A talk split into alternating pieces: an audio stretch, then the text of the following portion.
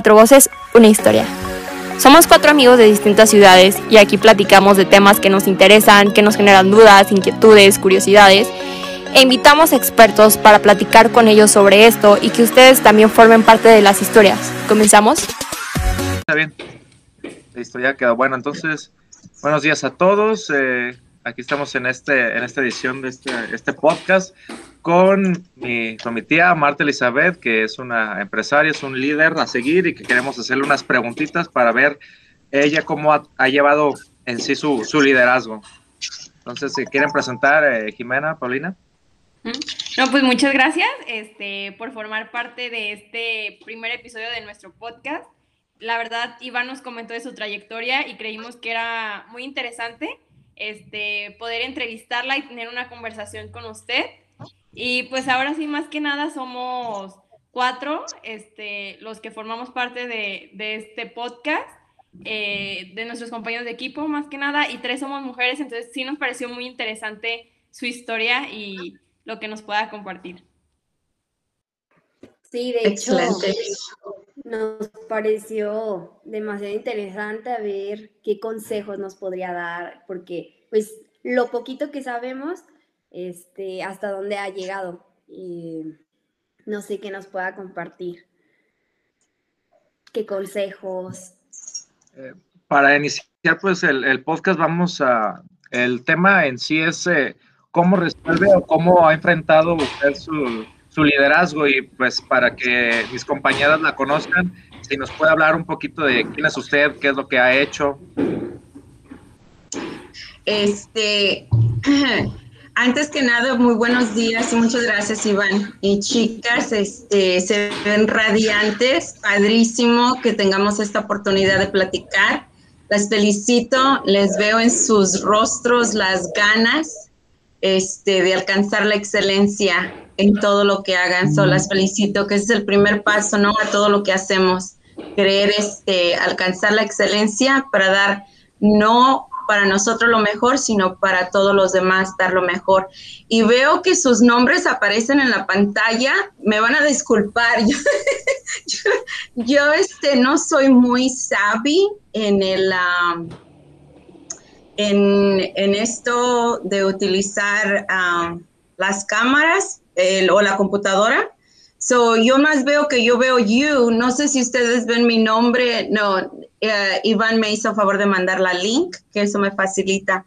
Pero efectivamente, este, todo comienza ah, con, mi mamá, que se vino para el norte. Ella era de, de Michoacán y este, cuando su mamá, mi abuelita, queda viuda, ah, se van para Guadalajara. Y ahí en Guadalajara ellos este, comienzan una vida nueva. Ahí mi madre se casa. Ah, no le fue tan bien como ella pensaba. Entonces este, se viene para el norte y en Guadalajara nacen los mayores y ya este, en el norte uh, nacimos todos los demás, que es una hermana más mayor que yo, Sara, y luego sigo yo, y luego siguen cuatro hermanos. Entonces creo que una de las cosas este, que, que, este, que me ha hecho un poquito, no sé, si no sé si diferente, pero que ha contribuido mucho a la fortaleza de mi persona es que yo fui primera generación en Estados Unidos y como tal soy lo que yo digo una original pocha, este, nacida en California de padres mexicanos. Soy chicana, que a veces, muchas veces el término no les parece ah, correcto o es como slang, no tan formal, pero soy chicana. Este, nosotros aprendemos a cocinar, you know, por ejemplo, ustedes en México todo lo hacen por scratch, hacen la salsa para las enchiladas, nosotros ya la compramos con una salsa ya hecha, las palmas. Entonces somos chicanos que inventamos una manera ah, de vivir. Ni, ni somos tan americanos, so nos dicen mexicanos, pero los mexicanos no somos tan mexicanos o nos dicen americanos. Entonces, desde muy pequeña entra esa lucha, ¿no? ¿De dónde eres?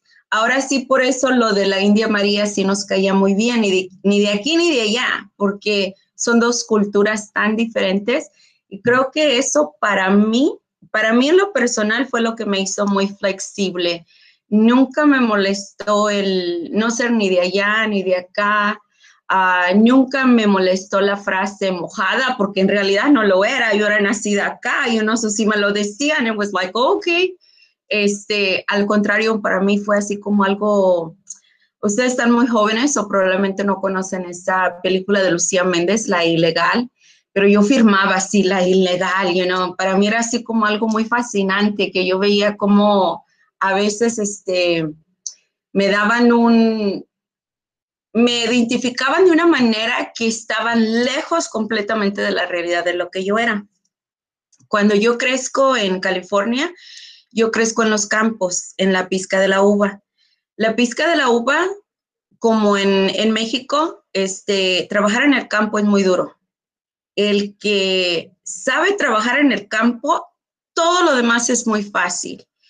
Y creo que eso fue donde yo empiezo. So, después de que yo empiezo a, buscar vida por mí misma, ya eh, separada de la familia, uh, todo es fácil para mí porque ser mesera, eh, lidiar con, este, con personal es muy difícil, muy difícil trabajar con otras personalidades, cómo hallarte para que no corran, cómo hallarte para que hagan su trabajo, especialmente cuando manejas personal.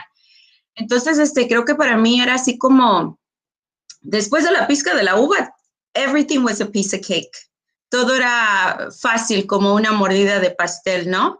Entonces, este, creo que todo empieza ahí. Nunca pensé ni vi o me, o me, o me detuve a pensar, quiero un día este, tener este carro. O sea, veía los carros bonitos y yo decía, no, pues qué padre tenerlos, ¿no? Pero yo era muy firme a vivir el momento. ¿Qué es lo que tengo el día de hoy? ¿Y qué es lo que tengo que hacer para, para tener éxito en lo que hoy estoy haciendo? Si era la pizca de la uva, mis tablas eran las más bonitas. Y se los digo de una manera con mucho orgullo porque yo siempre busqué la excelencia. Todo lo que yo hacía, por más humilde que fuera, lo tenía que hacer lo mejor. Trabajé una vez en Guadalajara en una tienda de helados, y no recuerdo cómo se llaman, pero trabajé en una nevería y yo trabajaba, para mí era la increíble, oh my God, todos los sabores de, helados, o sea, para mí todos los días era una maravilla y todo lo que yo hacía era una maravilla. Creo que eh, eso fue a que otras personas vieran. No lo hacía yo para que me vieran, es, esa era yo.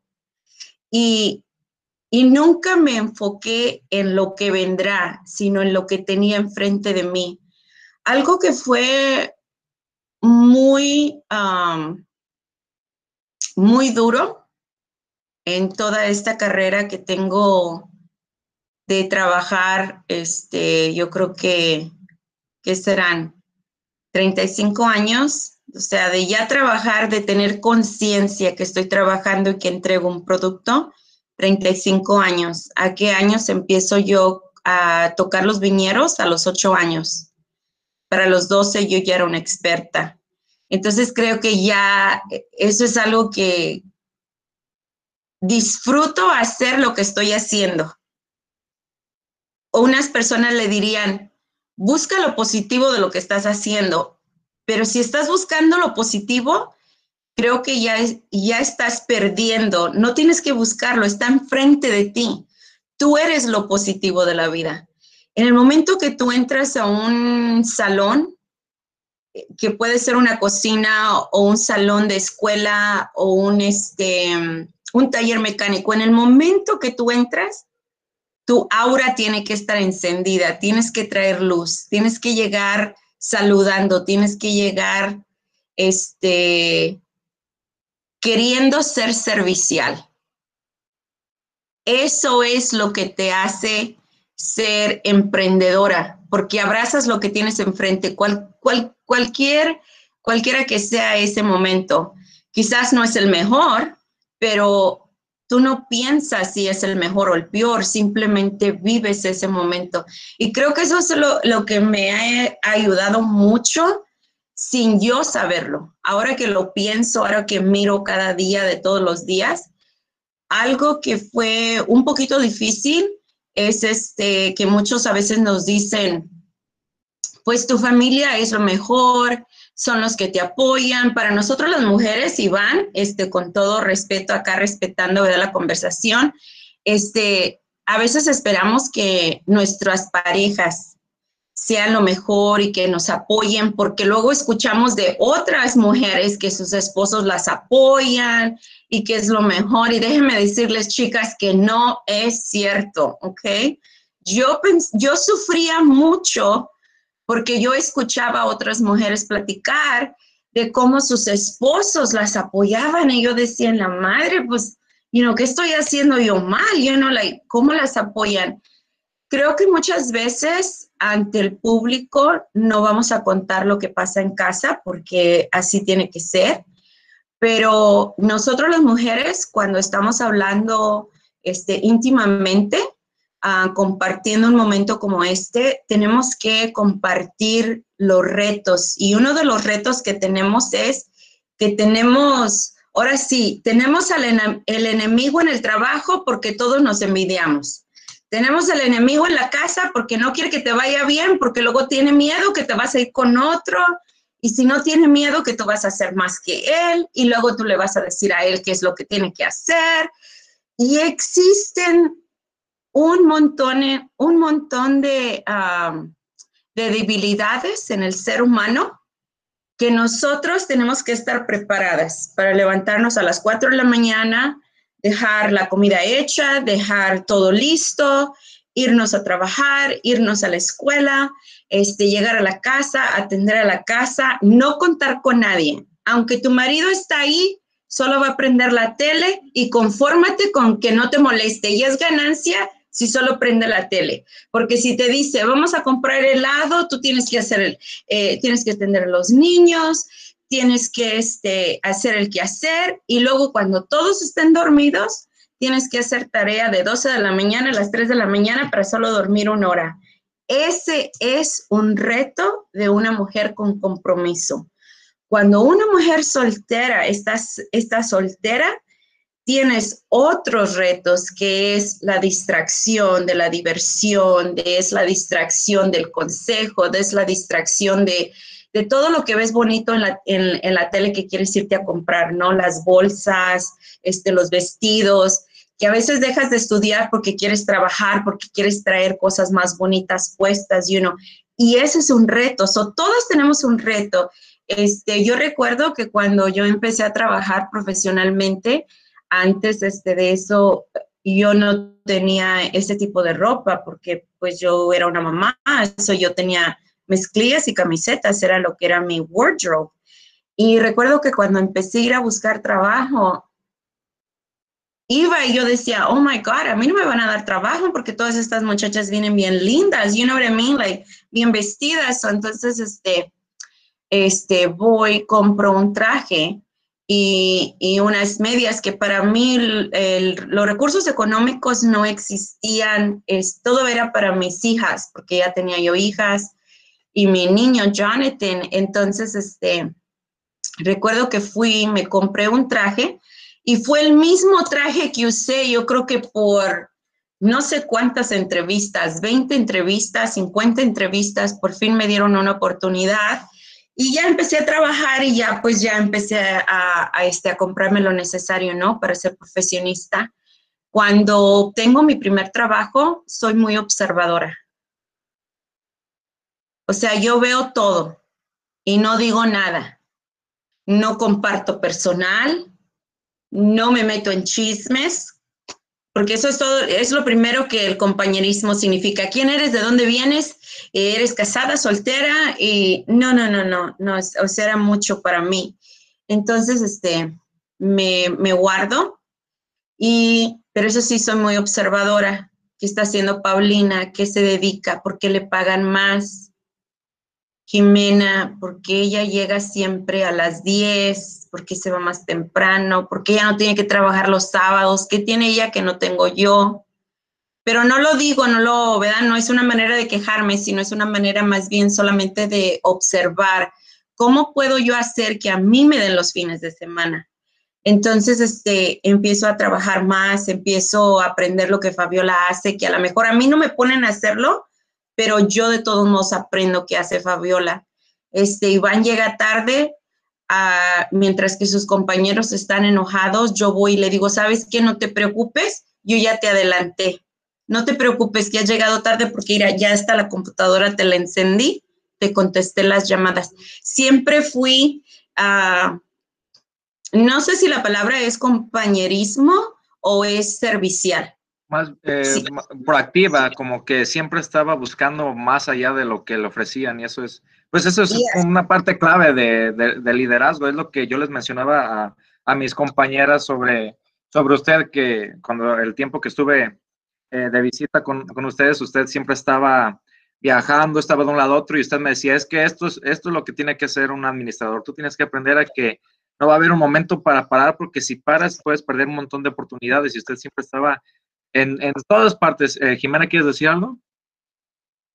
Sí, ah, que me llamó ahorita la atención que decía lo de su primer trabajo, que creo que va muy de la mano con lo que usted nos decía, de que no ver lo positivo, que lo positivo ya somos nosotros. Entonces creo que usted mostraba ese lado positivo, que era usted, que a lo mejor como usted decía, que no le gustaba meterse mucho en chismes o eso, que creo que eso es pieza clave en cualquier trabajo.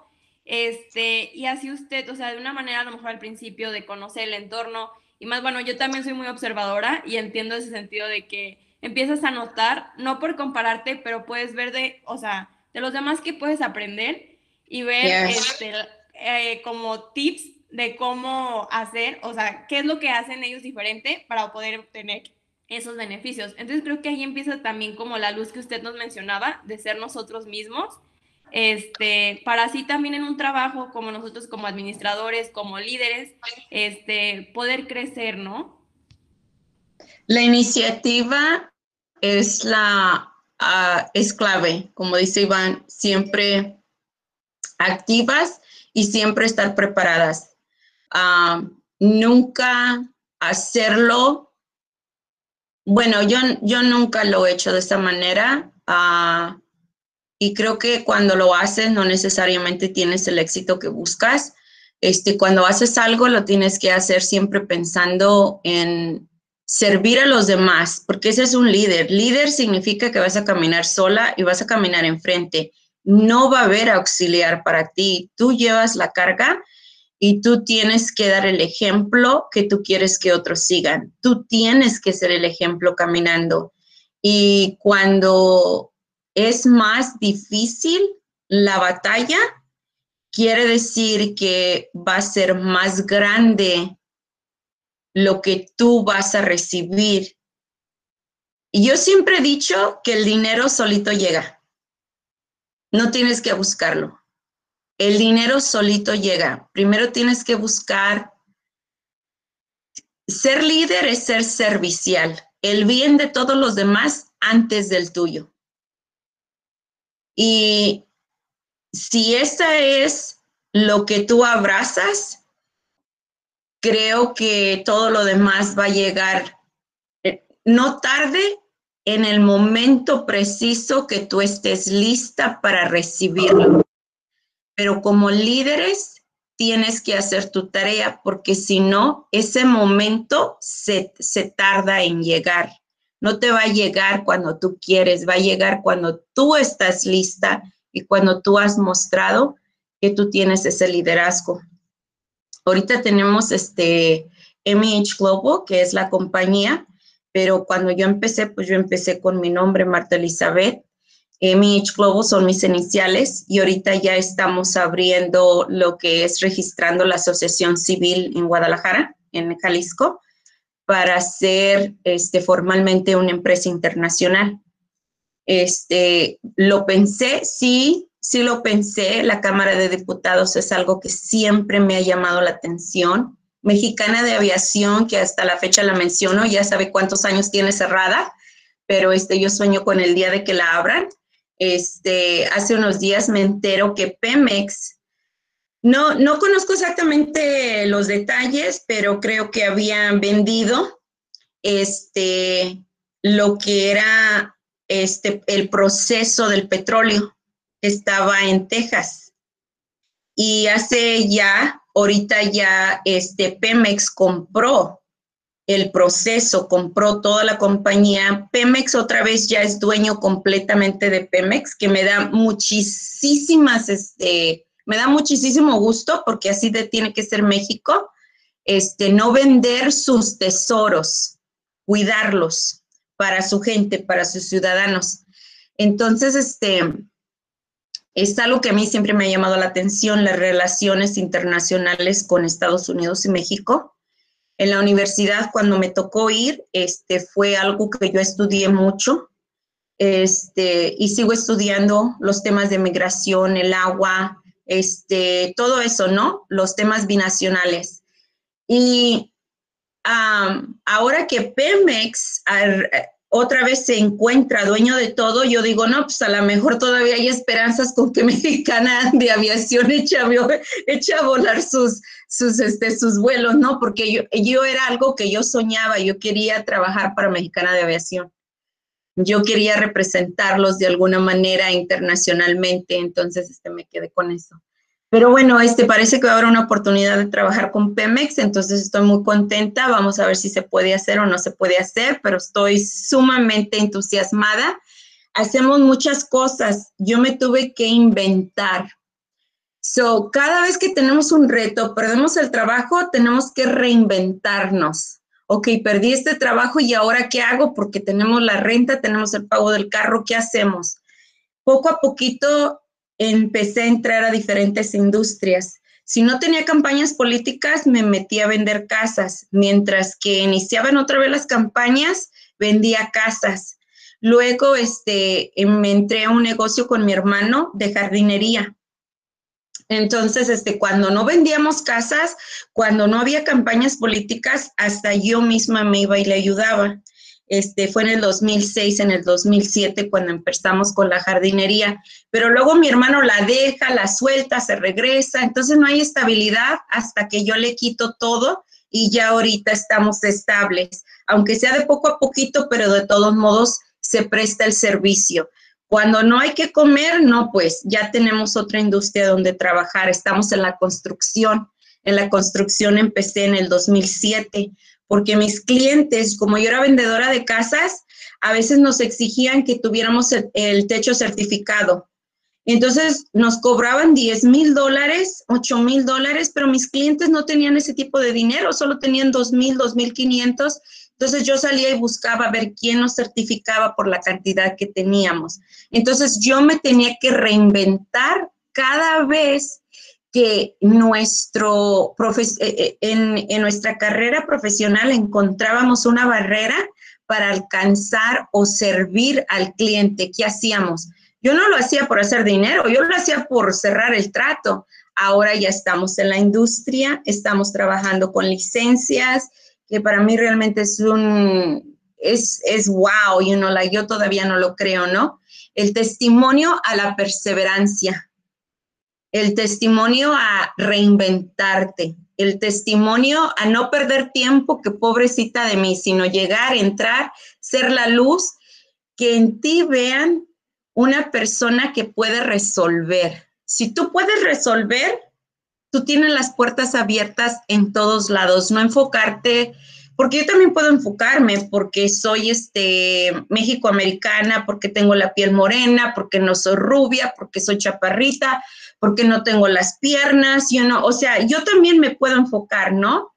Entonces, es, todo eso para mí no, no, este, no entra, no entra dentro de mi, de mi pensamiento. Ah, estoy muy ocupada siempre pensando, y si me falla esto, ¿qué voy a hacer? Y si me falla el otro, ¿qué voy a hacer? Y ahorita no tengo tiempo porque ahorita estamos trabajando para, para empezar en, en, Jalisco como empresas. También hacemos, este, tenemos un club deportivo. Uno de mis sueños, realmente no era mi sueño porque esas cosas no se sueñan. Este, yo siempre fui chiva rayada de Guadalajara, fue seguidora de mis chivas. Este, uno los ve en la televisión y ustedes saben que ya con eso nos llena de gozo el corazón y, y si los vemos en persona, no, pues ya, oh my God, ya logré el sueño, ¿verdad? De toda mi vida. Entonces, este, poco a poquito se fue presentando la oportunidad y ahorita trabajo este, con Héctor Reynoso, trabajo con Johnny Magallón, no, trabajo con el máximo, o sea, no, no, es que yo todavía no lo creo, con José Luis El Güero Real, que es todo una institución de soccer. Este, este, me acabo de reunir con él hace unos días eh, estuvimos platicando. Eh, no, no, es, es, yo todavía no lo creo, o sea, yo no lo creo que yo estoy trabajando con estas personalidades, pero ¿por qué? Porque nunca me detuve a ver pobrecita o a ver si ganaba o a ver quién fue o quién no hizo. Yo, si todo lo tenía que hacer yo, no importa, yo lo hacía. Y ahorita tenemos esa oportunidad dentro de la corporativa de seguir creciendo y fundar realmente un club deportivo de este lado con la idea y la visión de lo que yo vi en Chivas Rayadas de Guadalajara. Y ahora pues tengo a, Omar Esparza, al Venado Medina, este, vamos por Omar Bravo. Entonces, aunque no me llame Chivas Rayadas de Guadalajara, tenemos la institución de este lado, right? Right? Eso no fue algo que soñé, fue algo que se dio por la perseverancia y la continuidad y reinventarte todos los días. ¿Cómo llegas? ¿Cómo llegas a Tepic si no, nunca he ido ni a México? Pregunta y pregunta y pregunta y llegarás. Eso es una parte que les comentaba a mis, a mis compañeras que también tenía esa parte del equipo de fútbol, que pues que no solamente es eh, buscar como como un, como trabajar, pues, principalmente en tus sueños, porque hay una frase que me gusta mucho que cuando trabajas en lo que te gusta, no trabajas, porque todo el mundo ve el trabajo como, ah, el trabajo, pero cuando lo haces con lo que te gusta, como eso del equipo de fútbol, pues no es trabajar, lo disfrutas, en realidad estás haciendo lo que quieres. Y esto es parte de, pues, de un, de un pensamiento, digamos que un pensamiento estratégico, ¿no? Usted como líder, tuvo que establecer las bases de, este pensamiento, de, tratar de comprender, de analizar cómo estaba la situación, de ir sintetizando y uniendo todas las, partes que tenía para decir, bueno, pues esta es, el problemática, esta es la problemática, ¿cómo la resuelvo? ¿Cómo lo hago? A ver, Jimena, ¿querías decir algo? Dale, si quieres que primero comente, Pau. A ver, Paulita. si quieres comentar tú. Bueno, bueno, yo iba relacionada como con lo de Iván, que el pensamiento estratégico, o sea, lo que yo me llamó mucho la atención, que usted no esperaba que alguien llegara a solucionar los problemas o a solucionar el hecho de lo de las casas, o sea, usted misma fuera que, bueno, si no hay alguien, yo lo hago. Siempre estarse como superando como persona, como dice Iván, se nota que su trabajo no le cuesta porque es algo que le gusta, o sea, cuando haces algo que te gusta, este, día con día vas a ir superando, vas a ir creciendo y, la verdad es lo que estoy notando y es algo que hay que seguir. Hay que ir buscando, irse superando como, como personas, no esperar que los demás vengan a solucionarte los problemas o a que vengan y te den, te den las cosas, sino día con día ir trabajando y cumpliendo tus sueños sin, sin o sea, sí esforzarse, pero sin sentir que es una presión, un trabajo de que a fuerzas lo tienes que hacer, como te gusta tanto saliendo. Sí, y, algo bien importante, este, Paulina, este, a veces no, no, no siempre nos tocan hacer los trabajos. Ahorita estoy viviendo un momento de glamour. Todo lo que hago me encanta. Realmente Dios ha sido más que generoso conmigo. Este, pero para llegar a este punto de, ser una persona que resuelve, por ejemplo, las campañas políticas que tenemos que ganar votos, ahí no ganamos con sonrisas. Si Paulina quiere ser congresista y, y dices, Marta, te voy a dar el trabajo, o sea, tú no quieres saber si, si estoy bien o mal, tú quieres saber si vas a ganar y te voy a dar los un millón de votos que tú necesitas. Entonces, este, nosotros empezamos tocando miles y miles y miles de puertas cuando el sol está súper fuerte y no puedes decir que no, o sea, tienes que hacerlo y, y aceptas el reto. O sea, es un reto y tú lo aceptas porque tienes que creer firmemente dentro de ti que el universo, que Dios te está preparando para el reto que es lo que tú deseas dentro de tu corazón. Pero primero la vida te, te va a retar, te va a retar a ver si es cierto que de veras lo quieres, porque mucha gente habla de, you know, carros del año, casas del año, viajar, pero estás dispuesta a trabajar, o sea, hay 24 horas del, del día, de, de, de, un día, o sea, estás dispuesta a trabajar las 20 y dormir cuatro, y no todos lo están, estás dispuesta a estar trabajando mientras que tu pareja anda divirtiéndose y a lo mejor conoce una Paulina y oh my God, you know, pero ese es el reto.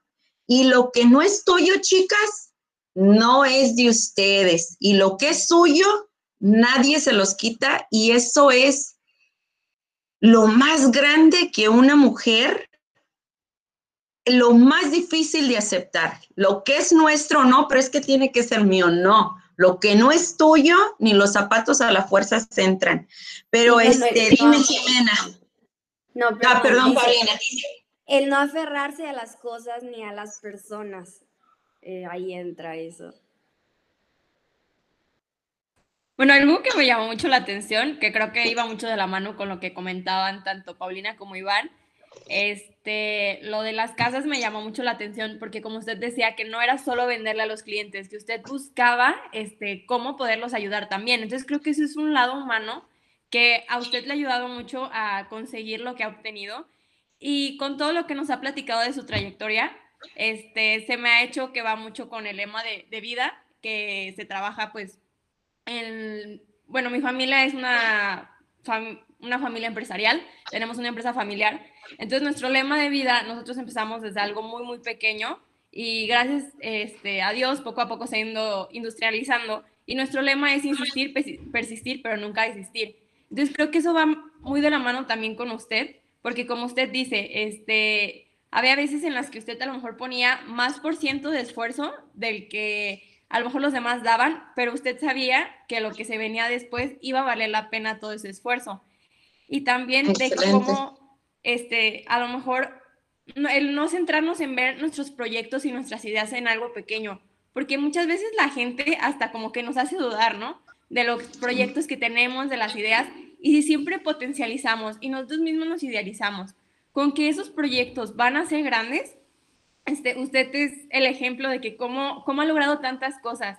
Y no sé para usted este, si ha sido algún reto el ser mujer y emprender en, ese país, porque bueno, aquí en México, eh, creo que mis compañeras no, no, no, me dejarán mentir, este, a veces es muy difícil, tanto que la sociedad este, acepte nuestros propios proyectos, nuestras ideas, o muchas veces a mí me ha tocado en la empresa de mis papás, mi mamá es la dueña, mi mamá empezó el proyecto y muchas veces hasta para apoyos. Llegábamos y decíamos de que es que la señora es, la dueña, entonces hasta nos detenían como que las oportunidades porque nos decían, es que no confío en que una mujer este, dirija una empresa. Right. Entonces, ajá. No sé usted si se ha enfrentado muchas veces este, en eso o es algo que solo en México pasa, que creo que no, que no solo en México este, ocurra, pero no sé usted qué nos puede contar en base a su experiencia. Este, en todos lados. Las industrias en las que trabajo, empezando con las campañas políticas, lo político es una industria gobernada por hombres. El fútbol es de hombres. Este, la construcción es de hombres. Este, todo lo que yo hago y, no, es intencional. Yo crecí dentro del campo. Yo a los 10 años, yo estoy podando y amarrando viñas como lo hace un hombre. Yo pisco tan rápido que necesito a dos hermanos tendiéndome. O sea, yo soy tan rápida que entonces no me da miedo es más, ni lo pienso, oh, eso es de hombres. Yo no lo pienso porque yo crecí entre hombres, ese era mi trabajo. Pero si hay un choque, es lo que yo les venía diciendo, que uno dice, el mundo contra mí y luego llego a mi casa y ¿por qué mi marido no me quiere? O sea, no manches, o sea, soy la que lava, soy la que planche, de todos modos no te quieren, you know? And it's like, no, así estamos definidos. El hombre cuida su territorio. El hombre dice, no, esto es mío, ¿tú qué vienes a hacer aquí? Ah, siempre he tenido ese, ese rechazo de que yo no sé hacer las cosas, incluyendo ahorita en la construcción, you know, like, ¿qué sabes hacer? Pero sí sé saber manejar personal, sé mandar, sé exigir, sé buscar estimados, sé hacer muchas cosas. A lo mejor yo no me voy a subir a, a, a agarrar un martillo y a poner el techo, pero yo sé cuando, hey, aquí está algo mal, you know, like, hey, tú no estás haciendo eso bien, bájate o vámonos, te vas a caer y hasta tu muerte me van a echar a mí, you know. Entonces, este, es algo que ustedes, so, ahora sí, una mujer emprendedora y trabajadora, desde el momento que tú sales a trabajar y tú tratas de enfocarte en tu trabajo, el resto de las chicas van a decir, te van a tener envidia. O sea, eso es, dalo por hecho. Tú entras a la industria de un hombre, el hombre no va a estar contento contigo. Él no quiere que tú tengas éxito. Y Iván te va a decir, oh, sí, tú, yo te enseño a, que tú, yo te enseño a manejar la madera, un, un suponer, ¿no? Le estoy dando un suponer. Oh, sí, vente temprano. ¿Sabes qué va a hacer Iván? Te va a dar todas las medidas equivocadas. Para cuando llegue el jefe va a decir, ¿qué hiciste? Pero la culpa la tuvimos nosotros porque confiamos. Uno tiene que agarrar el libro y tiene que ver cómo lo hace. Y si Iván te dice, tú hazlo chueco, tú le vas a decir, ah, sí, gracias, Iván, no te preocupes, yo lo voy a hacer exactamente como tú me lo dijiste. Iván se va a ir y tú lo vas a hacer correctamente. No necesitas pelearte con Iván porque te dijo que hiciera las cosas equivocadas, ¿me explico? Tú tienes que seguir con tu integridad de mujer, de persona y de trabajador. Que nadie cuestione tu integridad, tu entrega al trabajo y tu experiencia y las ganas que tú tienes de resolver. No sabía cómo hacerlo, jefe, pero mire, aquí me metí y aquí así lo tenemos que hacer. Entonces, este, eso es en lo que yo me he enfocado. Aprender a hacer las cosas para que remover todos los pretextos que pueda tener una persona. Marta llega tarde. No, Marta llega primero que antes, que todos. Marta no sabía hacer las cosas. No, sí, mira, aquí me entregó cómo lo va a hacer. Marta, este, pues vamos a salir muy tarde, es mujer y Marta trae a su primo y la va a recoger, no hay pendiente. O sea, una de las, una de las cosas que yo, una de mis metas siempre ha sido que alguien me dio ese consejo hace 20 años y nunca lo olvidé. Remueve todos los pretextos que pueda tener la industria o la persona para negarte la oportunidad. Si después de remover todos los pretextos aún no te quieren dar la oportunidad, te van a tener que mirar a los ojos y decirte, ¿sabes qué? Iván, discúlpame, pero no te puedo dar el trabajo. O sea, les, cuando tú les remueves todo eso, no, o sea, los dejas like, no, pues wow. Entonces, este, todos los rechazos lo he recibido, este, no he sido bienvenida. yo creo que una de las citas más importantes que he tenido y donde yo me he llenado pues de orgullo, porque uno sabe, cuando tú te sientas a entrevistarte con alguien, porque tú quieres algo, tú ya, de la manera que ellos te están hablando, tú ya sabes si es un sí o no. Tú ya lo sabes.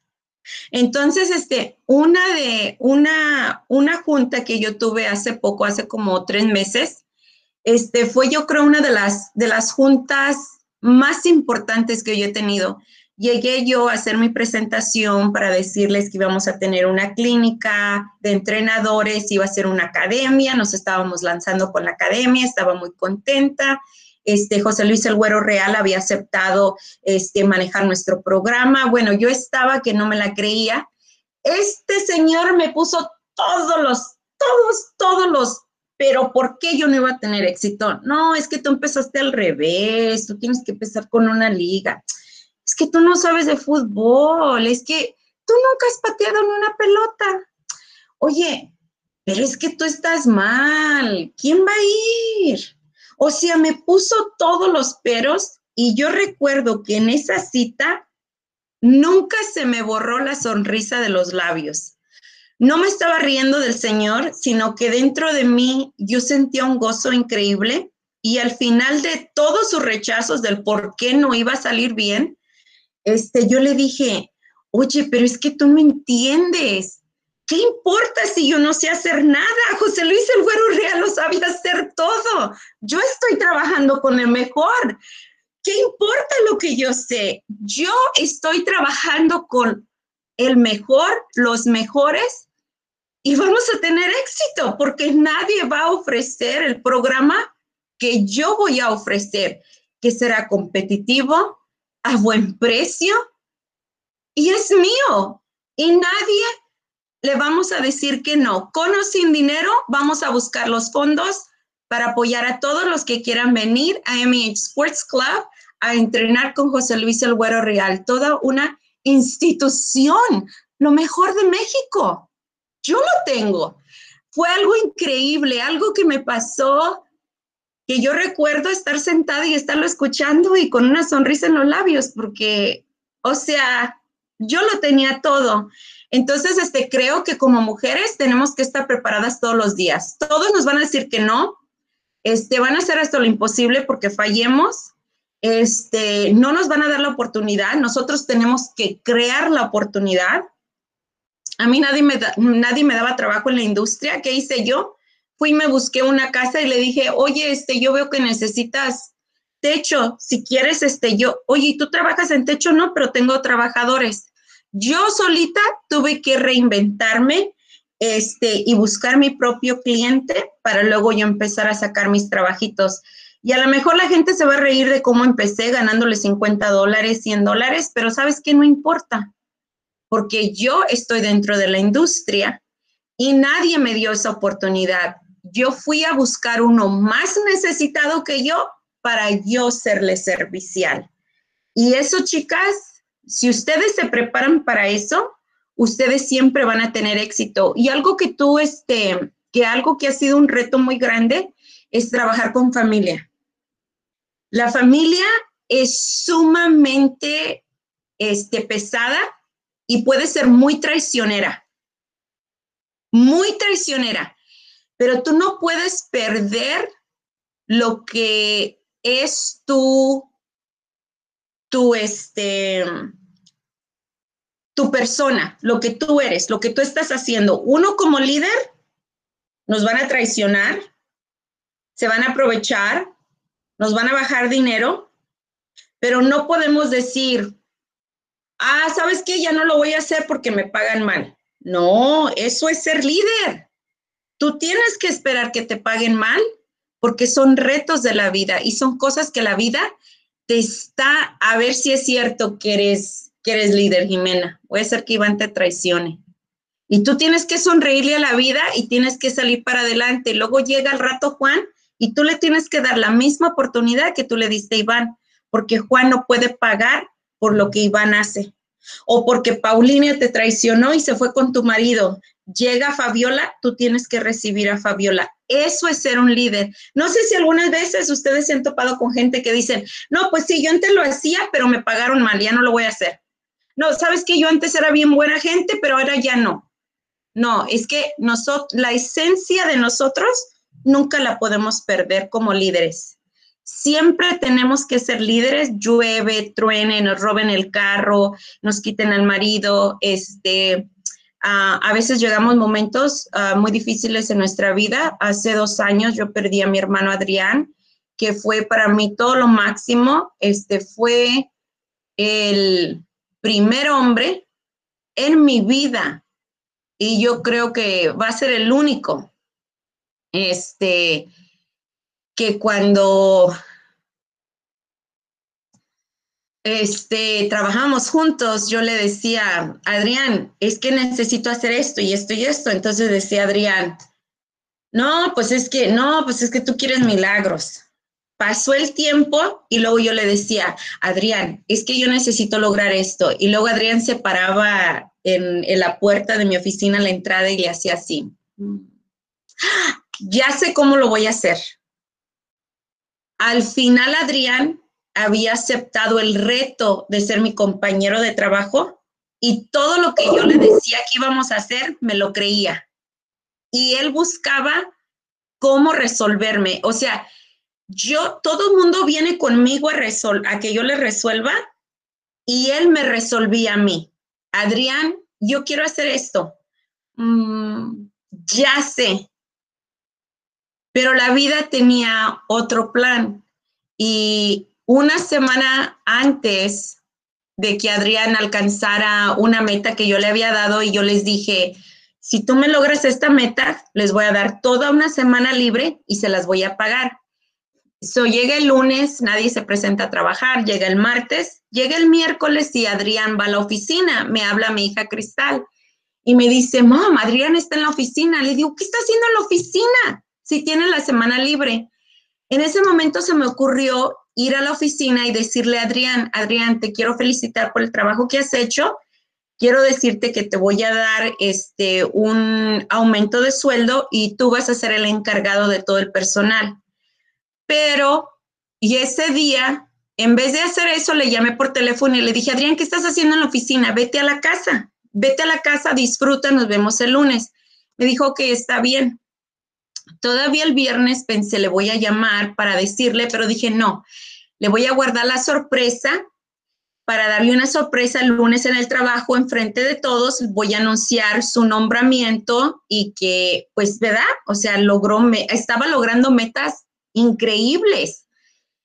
Entonces, este, llega el viernes, llega el sábado y, y yo recuerdo que cuando yo llegaba a la oficina, yo entraba y cuando yo, yo entro a la oficina, todos están enfrente de mí, pero como yo cambié, cambié a Adrián de, de, de, este, de donde se sentaba, a todos los veía menos que a él. Entraba directo a mi oficina, me sentaba por un momento y yo decía, Adrián, no vi a Adrián. Salía de mi oficina corriendo y decía, ¿dónde está Adrián? ¿Dónde está Adrián? Y, y Adrián se hacía para atrás con su silla y me decía, aquí estoy. O sea, ok, todo va a estar bien, está Adriana en la oficina. Este, el domingo de esa noche me llaman para avisarme que mi hermano lo llevan al hospital. Llegamos al hospital y este, a consecuencia de un problema que tuvo, le dio un derrame cerebral y fallece o lo desconectamos a la semana y, no me tocó decirle pero yo creo que sí tengo que, entre toda mi familia, porque por mi oficina, por han pasado, yo creo que todos mis familiares han pasado. Si puedo decir que fue lo más grande, eh, Adrián, eh, vuelvo a repetir la historia, el que me ha pagado mal, le le vuelvo a dar trabajo, lo haría, porque soy firme creyente que no podemos ser, como dicen, lámpara de la calle y oscuridad en tu casa. La caridad empieza este, en casa. Mucho reto trabajar con familia. Este, Iván vio un poquito, este, pero tenemos que seguir adelante y, y pensar y saber que es, es parte, Así como nos levantamos y nos cepillamos los dientes, todo es lo parte de la vida. Es parte de la vida. Ni es más, ni es menos, ni te da más, ni te quita menos. Al contrario. Así es. Te hace lo que eres. Bueno, ya para, para darle para darle final a esta, esta charla muy interesante, no sé, Fabiola, la última pregunta y una, una última pregunta de todos, ya como último consejo para, para dar cierre a esta charla. Fabi, ¿quieres hacer una pregunta? Sí, bueno, estaba escuchando que habla acerca de todos los retos que pues la vida y su familia le han presentado y le quería preguntar cómo es que cómo esos retos eh, para enfrentar eh, a lo mejor mm, pues, sentimientos que se pueden presentar ante ciertas situaciones y para seguir adelante. La pregunta fue cómo superar los retos, no cómo solucionar los problemas. Es que se te cortó un poquito. Sí. Ah, sí, cómo esa es la solucionar los pregunta. problemas. Yo creo que todo ser humano, todos los seres humanos, este, tenemos que aceptar lo que la vida nos da. Am, todos hemos escuchado, ¿no? Si te caen limonadas, pues da limonadas, échale poquito tequila y te vas a ver súper mejor más. Este, los retos se van presentando, no hay fórmula. Eh, esta mañana, este, el carro que me están prestando no tiene batería. Entonces, este, vamos a suponer que no tenemos los fondos. Es muy fácil, trabajamos en casa, mantenemos que el celular esté conectado, ¿no? Este, ¿cómo resolvemos? A veces no tenemos este, los recursos o la facilidad para resolver, pero quizás la vida nos está retando en nuestra persona. Hoy todo me salió mal. Llega Paulina a visitarme y yo me desquito con Paulina. Quizás la vida me está retando a que yo trate a Paulina mucho mejor por todo lo que yo traigo, ¿no? Entonces, este, ha habido momentos muy difíciles como mujer en mi soledad, porque cuando nosotros somos líderes, eso significa caminar solos. No tenemos, no, no vamos a soltarnos a llorar con una persona y decir no puedo, porque eres un líder. Tú, y, tú, no, tú no lo escoges, tú no escoges ser líder la vida solita te, te va presentándote como líder. Entonces, ¿cómo te pones a llorar con Paulina cuando Paulina llegó con todos sus problemas? Tú tienes que ayudarle a Paulina.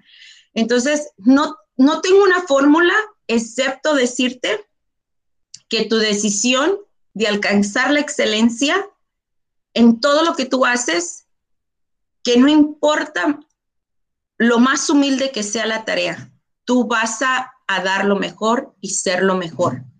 Y cuando no encuentres solución, hincarte y ahora sí llorar a solas si tienes que hacerlo, pero la solución va a llegar. Y esa es tu fe que tienes que tener. Va a llegar, y yo te lo digo que les doblo la edad. Muchas veces pensé, oh my God, esto no tiene. Y sí llegaba la solución. Solo hay que tener fe. Es, es lo mejor que puedo decirte. Muy bien. Jimena, ¿quieres hacer tu última pregunta? Bueno, más que, que pregunta, es que ahorita con lo que decía, me acordé de una frase que leí ayer que, que casi siempre dicen de que son poquitas o sea, poquitas oportunidades y mucha fe. Y creo que muchas veces así se nos presenta en la vida, que a veces creemos algo tan imposible que decimos que es 1% de oportunidad y 99% de fe.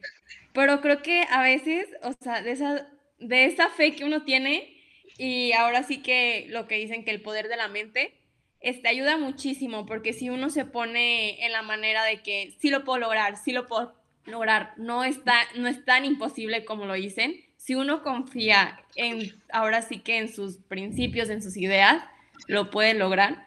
Y pues la verdad, yo siento que sí nos ayudó muchísimo el tenerla a usted como invitada en, en, esta, en esta charla, porque tan solo, o sea, como usted es mujer, por la trayectoria y todo, creo que nos motivó muchísimo a, a nuestras compañeras. Este, y la verdad, muchas gracias por la oportunidad que nos dio de tener esta charla esta mañana con usted. Y, y sabes qué, algo bien importante que dices tú ahora, sino el 1% del 100%, chicas, si yo tendría que definir mi vida y mi carrera, yo les puedo decir sin temor a equivocarme que todo lo que yo he alcanzado ha sido negativo mil. O sea, jamás. E, Era imposible. No, no puede ser posible.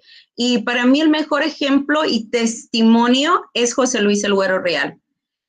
Yo trabajar con ese señor, no, es que no, es que no, no puede ser ni, no puede ser ni posible como yo llegué a él, y porque muchos llegamos a él, pero que él acepte este, trabajar con nosotros, créanme que es algo, yo vivo lo, lo imposible, soy la versión de lo imposible. La fe. Paulina, agregar algo? Fabi tenía la mano levantada, igual no sé si Fabi quiera Ah, comentar sí. algo antes. A ver, Fabi.